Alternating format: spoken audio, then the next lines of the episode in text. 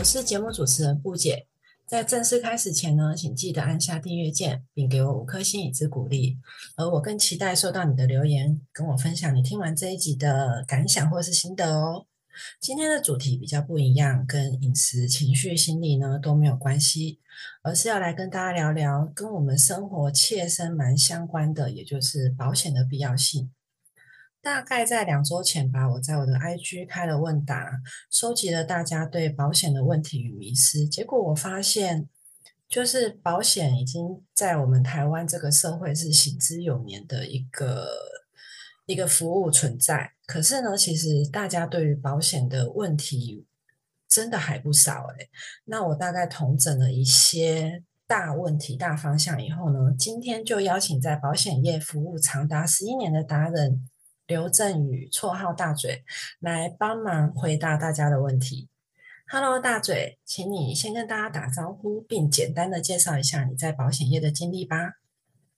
Hello，各位好，我是刘振宇，那我的好朋友都叫我大嘴。那我目前在国泰人寿服务，那目前的职级是业务乡里。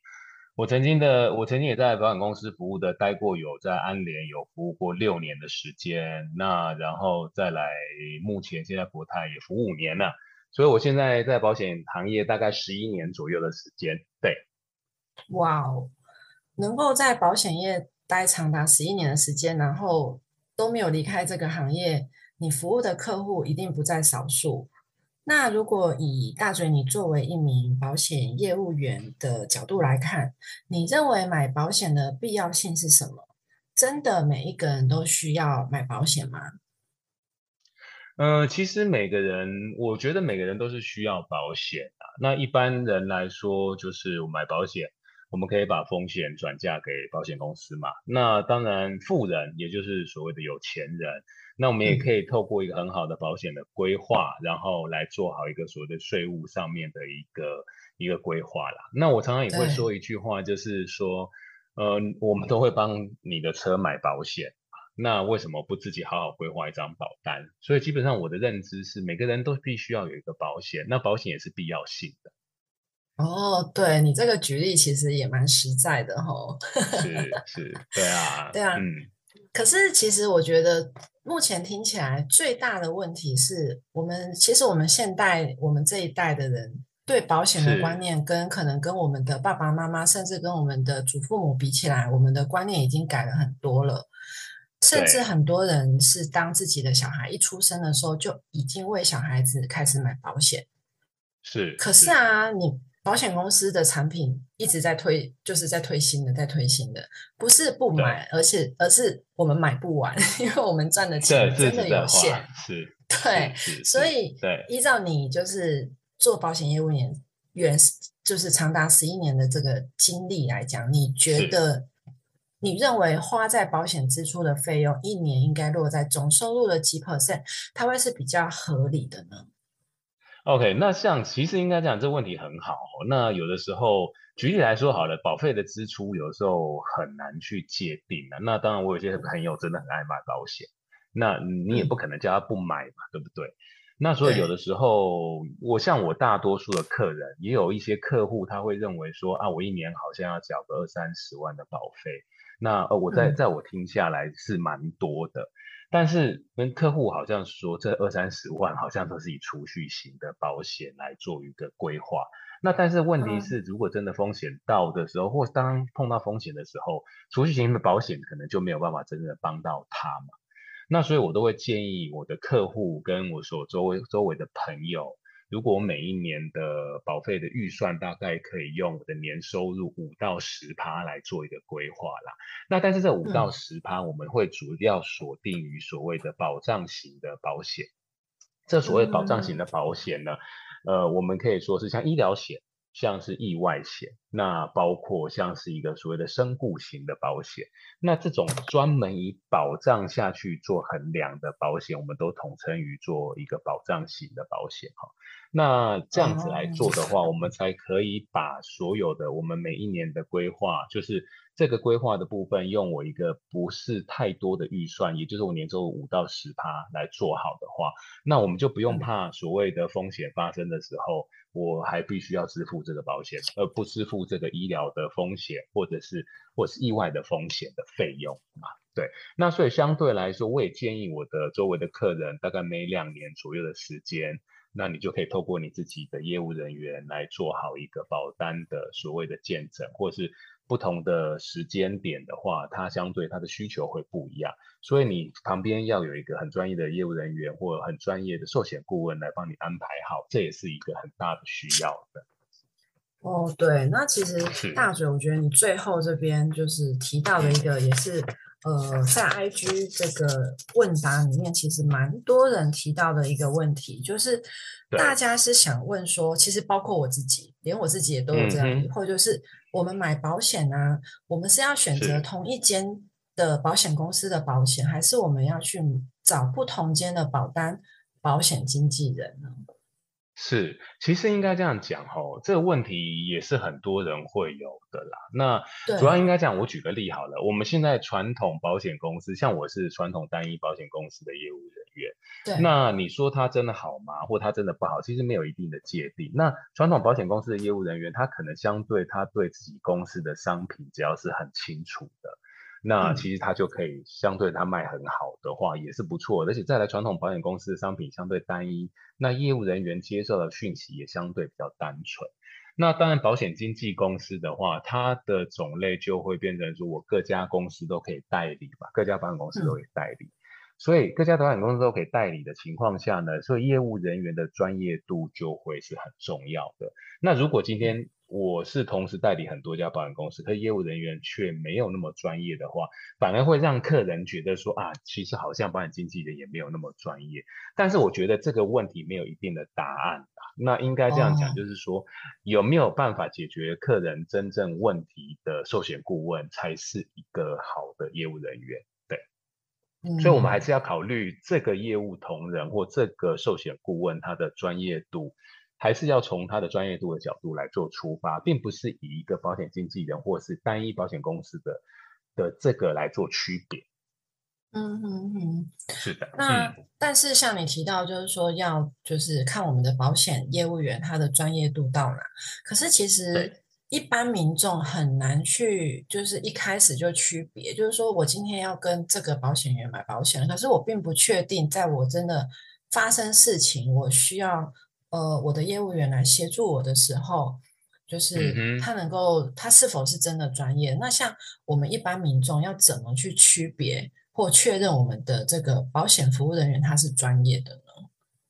这个其实会稍微比较难去界定的。为什么？因为其实大家说真的，有的时候大家碰到保险的问题的时候，很简单单纯就是啊，周围没有朋友在做嘛。其实相对的，在保险从业，现在全台湾在从业保险的人员有考照的，大概三十到五十万的，其实是很多的。但是我们该怎么样？对，但是我们该怎么样从这些人去选一个所谓你认为的专业？那可能比较简单的认定就是，第一，他可能从事的年资来说的话，当然年资并不代表说是绝对啦，因为我也有很多同业的好朋友，他也许做三五年，可是他的绩效。跟他的专业度也都很优秀，那所以这不是绝对，但是这也是一个我们考量的一个点嘛。因为你年资稍微比较久，相对你的案件量处理大，那你在处理客户的呃条件跟能力的情况下，就也许就会比较好。这个是经验之谈啦。那当然，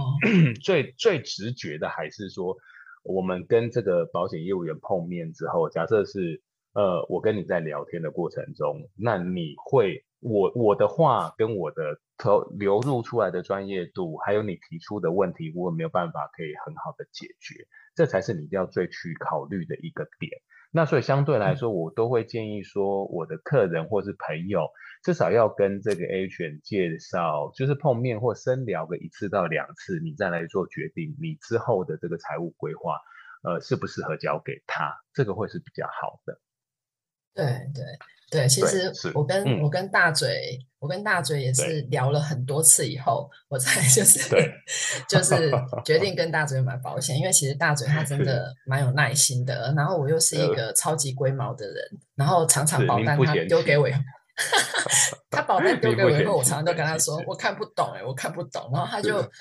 很。有耐心的一直跟我解释，所以到现在我会稍稍的有一些，就是看到保单我会大概知道哦，原来这个是嗯怎么样。对，其实真的也要很谢是。谢大嘴的耐心跟不厌其对烦。，您太客气，您太客气，对对对，是。对啊，那 接是下嗯。来哈、一样就是我们来继续回答，就是、呃，IG 大家的一些问题哈、那接下来这一题呢，就是像我刚刚说的，保险不是不是我们不买，而是买不完，因为赚的钱真的有限。那我们就来对。对，我们就来先问，就是说，像刚出社会的社会新鲜人，他们的起薪就会是比较比较低一点，甚至可能就是就是基本底薪这样的。那他们如果也想要买保险的话，你推荐的嗯在在在有一定的金额限制的情况下，你有没有推荐他们一定要买什么保险是最基本的呢？OK，是，那其实应该讲，社会新人刚出社会，如果在一个完全是一个白纸的情况下，那当然收入是很有限的嘛。那相对的，我们也要清楚一个状况，就是社会新人因为是刚出社会，所以相对也年轻。那所以我们我都会建议说，客户用一个所谓的定期的医疗保险，还有一个意外险来做一个基本的搭配啦。那当然，我们还是要回归到一个最重要主题是，他出来社会了以后，他一年可以提供提拨在所谓的保险支出上面的预算是多少？那相对我们会去用预算来帮客人做好一个规划的评估。那但是我会都建议说，刚出社会，其实先求有再求好的情况下的话呢，我们就先做一个基础的所谓的定期医疗的保险，还有一个所谓的意外险。那这两个保嗯。险，因为它便宜，那相对因为年轻，所以相对它便宜，那所以才会才会建议以这个方面去规划。那当然，如果真的就是发生风险的时候，或者真的是发生意外的时候，那至少我们就是印钞机啦。我常常就说，人就是印钞机嘛。那当我不能工作的时候，我们就必须要把这个风险好好的转嫁给保险公司的话，我们就透过保险来做。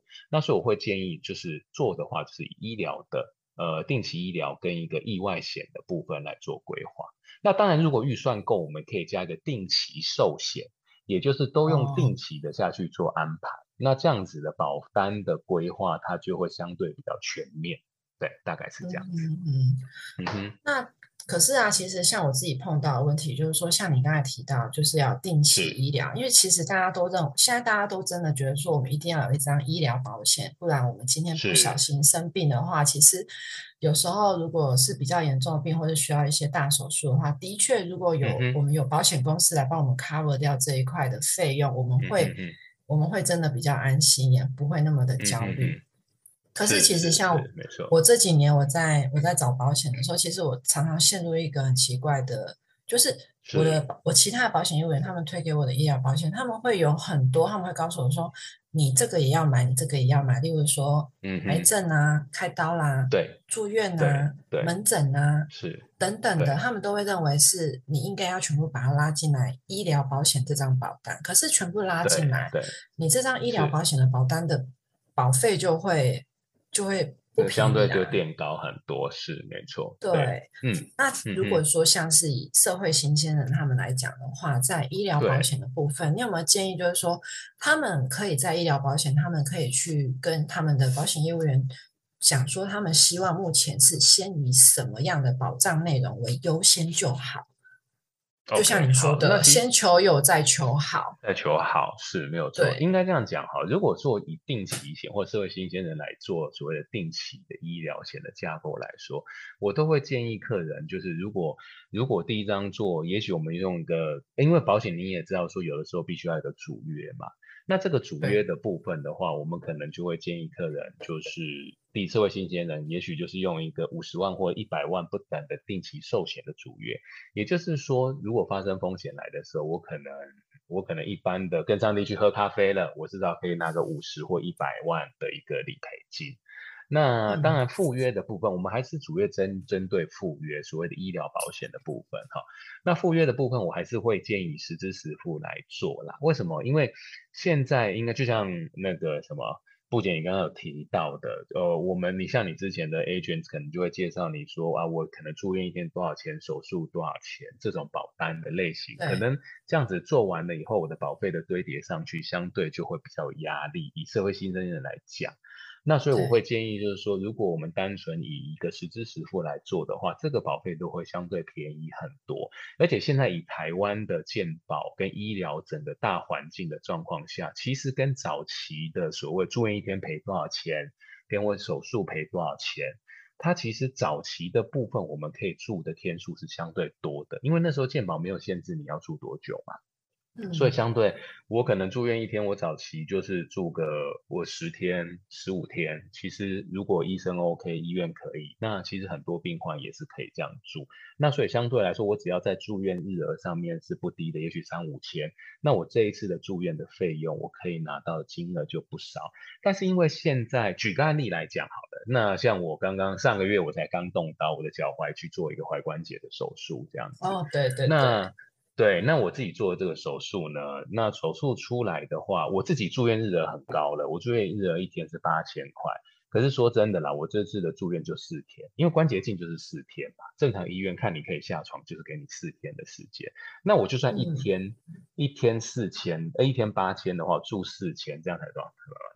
八十三十二，三万二，三万二再加上一些基础的手术的起付，可能大概一两万块，算两万好了，那就是可能拿个五万多块。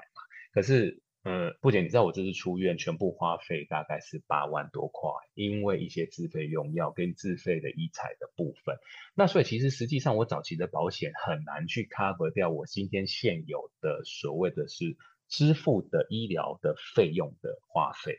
那所以我才会建议客户用实支实付。那所谓实支实付的意思，顾名来说就是我付了多少钱的医药费。那保险公司就会针对我的单据来还给我多少钱。那所以相对来说，如果用这种的险种下去做搭配的时候，就至少我不需要自己花到我这次的医疗费用嘛。举例来说哈，我这次如果我像我自己实支实付是十万块的话，那至少我这次付了八万块，我就不紧张说我我还会自己再贴钱嘛，对不对？那所以相对来说，我的我的住院的费用跟我手术的费用，那个是不是就是一个加菜金的一个概念？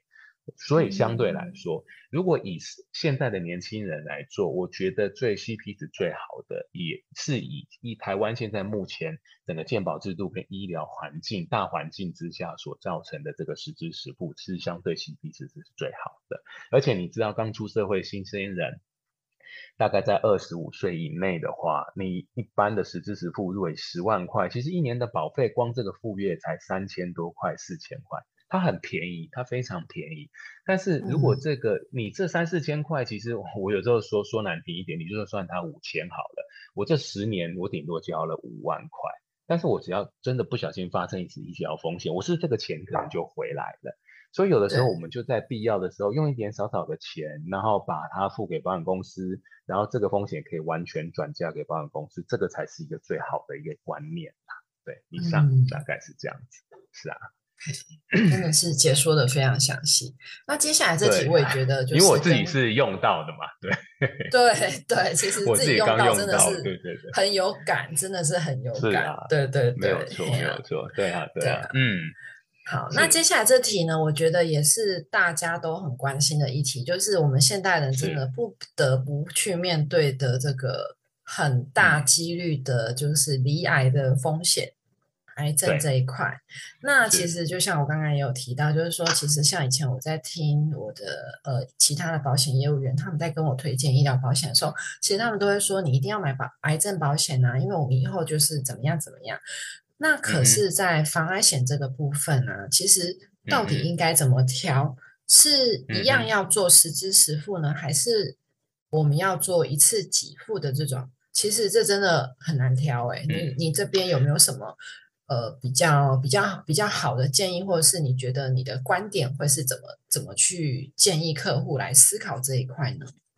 是，其实现在的防癌险的部分哈，我都比较偏向建议客人以两个两种形态的保险的，呃，不管是附约还是主约来做规划啦。第一种还是回到刚刚我跟你聊的所谓的医疗实质实付的部分。那当然，医疗实质实付顾名思义就是我付了多少钱，那相对我只要在我的那个限额的额度内，也就是我买十万块，在这十万块内，正常来说，办公室都会做予给付啦。那第二种情况的防癌的保险的话，我会建议做成一次金的。所谓一次金的意思就是说，当我确定离癌的时候，假设我买一百万的一个保额的话。那保险公司就会一次性的赔给我这一笔金额，所以相对来说，一次金的概念对我来说，一开始我可能针对所有的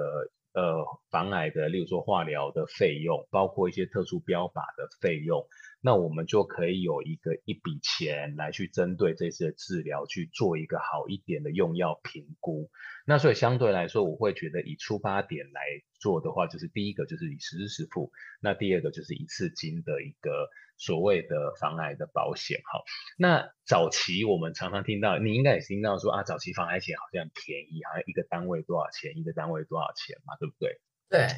像那种形态的保呃防癌险，其实现在还是有，但是因为现在其实坦白说，现在在所谓的呃防癌在只要在二期之内的癌症，其实在医学的上面大多都已经算是叫做慢性病。而并不是真的就是以前的炎症或者绝症了嘛，对不对？那所以相对来说，对保险公司在设计这种商品来说，就会偏向医疗险的架构。那早期来说，我们可能买一单位，这一单位里面早期的很丰富哦。早期的我可能中了癌症，他一次金给我可能就是十万二十万给我。那再来我死了，可能因为癌症而死亡，那我一单位他可能还可以赔个十万二十万。那这中间的化疗费用跟一些医材费用，它的赔付的金额可能是一个蛮可观，也许一次化疗就是三五万不等。可是现在不一样，现在我中了癌症可能就给我几万块，那我住院一天可能就是赔个一千块，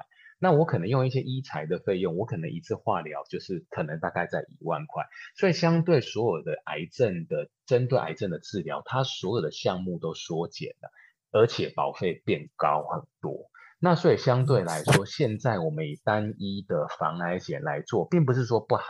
因为保险这种东西是堆叠上去的嘛。那我们每个赴约买的越充足，相对它的理赔的金额就会越高嘛。但是我还是说，如果今天我们针对单一的终身型的防癌，现阶段防癌来做的话，可能相对来说，它的赔付的金额跟保障的范围，就比较不会像是我可能一次中了，一次拿一条钱来。做的这种后续的治疗的费用，呃，跟金额跟用药的部分能够来 cover。那也就是说，再回到另外一个第一个实支实付的概念哈，实支实付的概念就是，如果我今天我有了实支实付，那我这次住院可能，假设我这次化疗用药住院，我可能用了三五万的话，那实支实付是等于说一次就赔给我三五万块。那是我就等于说不需要再用一个针对单一呃防癌险的部分日额跟一个化疗费用来去做一个支付，所以相对来说，现在 CP 值比较好的还是以针对呃医疗的实质实付的部分，还有一个一次性的防癌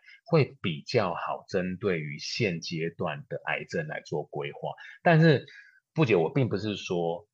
防癌险像是这种终身型的防癌险不好，而我还是说保险都好。只是什么时间用什么样的金钱能够换取什么样的保障？如何我们用呃跟我们的朋友来分享，说用最好的最少的保费来换取最大的 CP 值？我觉得这个才是最重要的啦。对，对啊，对啊，其实当然就是我觉得，其实大家真的就是如果没事，真的都没事；但是如果有事的话，你就是会觉得说啊，当初为什么？没有，没有买，对，没有买那个，没有买这个，就就像我也分享，就是说，像我妈妈前阵子牙齿就是是。呃不小心出了一些状况，然后后来才发现说，哦，以前我帮我妈妈，就是我妈妈她买的，包括我妈妈自己买的，以及我帮我妈妈买的保险里面，竟然我们都没有去注意到意外险，嗯。对，是是，对。然后我把我们所有的保单，就是请大嘴帮我们做一个见证，以后他也就是觉得说，对啊，怎么会没有买到意外险？最便宜竟然没买。对对，嗯然后结果就是是本来就是呃牙齿那一个部分的费用可以可能可以几乎都不用花到，或是只花到一点点，但是却因为对这个疏忽，这次就嗯是要付出蛮大笔的一个金额，这真的是很可惜，就是用到的时候就方恨少这种概念。没有，对，千金难换早知道嘛，对不对？对啊对啊，真的是千金难换早知道。对啊，那像刚刚，嗯，其实大嘴他一你一直在提到，就是说实支实付这一块，现在很多医是疗险内容应该其实都会去加强在实支实付的部分。是没错，对，对嗯哼，但是实支实付它一定还是有好处跟坏处。对，对吧？对对，对是没错。那你可以跟大家来说说你看到的实支实付的好跟坏，它分对别是什么呢？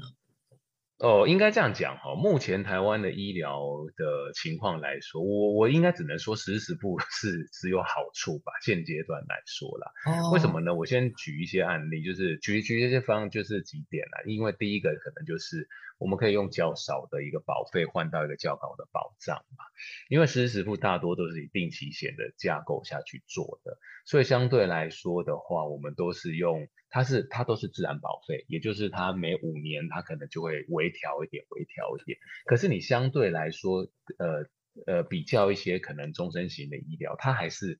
便宜的。然后再来，我还是说，像刚刚我给您提的，就是我们现在台湾的医疗的状况下，我们可能住院的天数都不多，但是有一些自费的特别用药的部分，其实那个都蛮惊人的。那相对的，我嗯买保险最重要的是什么？就是不需不要自己在风险发生的时候，我还需要拿钱出来嘛。那这样子就变成说是一个很没有意义的事情。我不止不拿钱出来，我们还要评估，就是我可能月收入大概是多少。那如果我今天因为我可能住院的情况下的话，我不能上班一个月或者是十五天，那我这样工作损失是多少？我们其实这个些东西也都可以转嫁到保险公司的。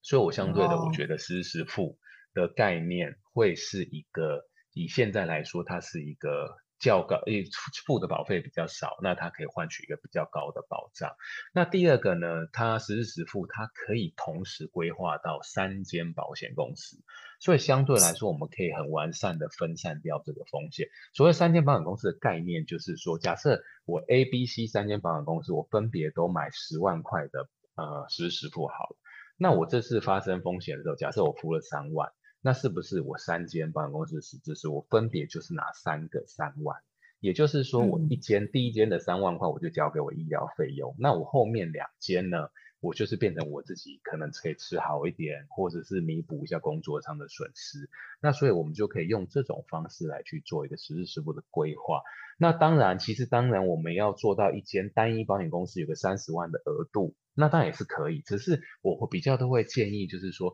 如果客户可以的话，尽量把实时实付的总金额分散开来。也就是说，假设我今天单一保险公司买三十万的情况下的话，我可能住院一天花花了八万块，那我这间公司赔我八万块就结束了，或是这间公司如果，但是我如果同时分成三间保险公司，我可能就是拿三个八万块，所以这个概念下的话，就是变成说这个以这种概念基础下的话来评估的话，那我们就是相对来说，这个会比传统医疗险可能以针对台湾的医疗环境来说，我可能可以理赔的金额会更多一点。那当然，我都会建议，哪怕我今天可能在预算上面有限制，我可能没有办法规划到三间保险公司，我都会建议你要做两间实支实付，因为两间实支付，一间就是当然是给医院嘛，那一间的话就是我自己的营养金啊。那所以以上的话，大概就是我觉得实支付的现在目前以台湾医疗环境的好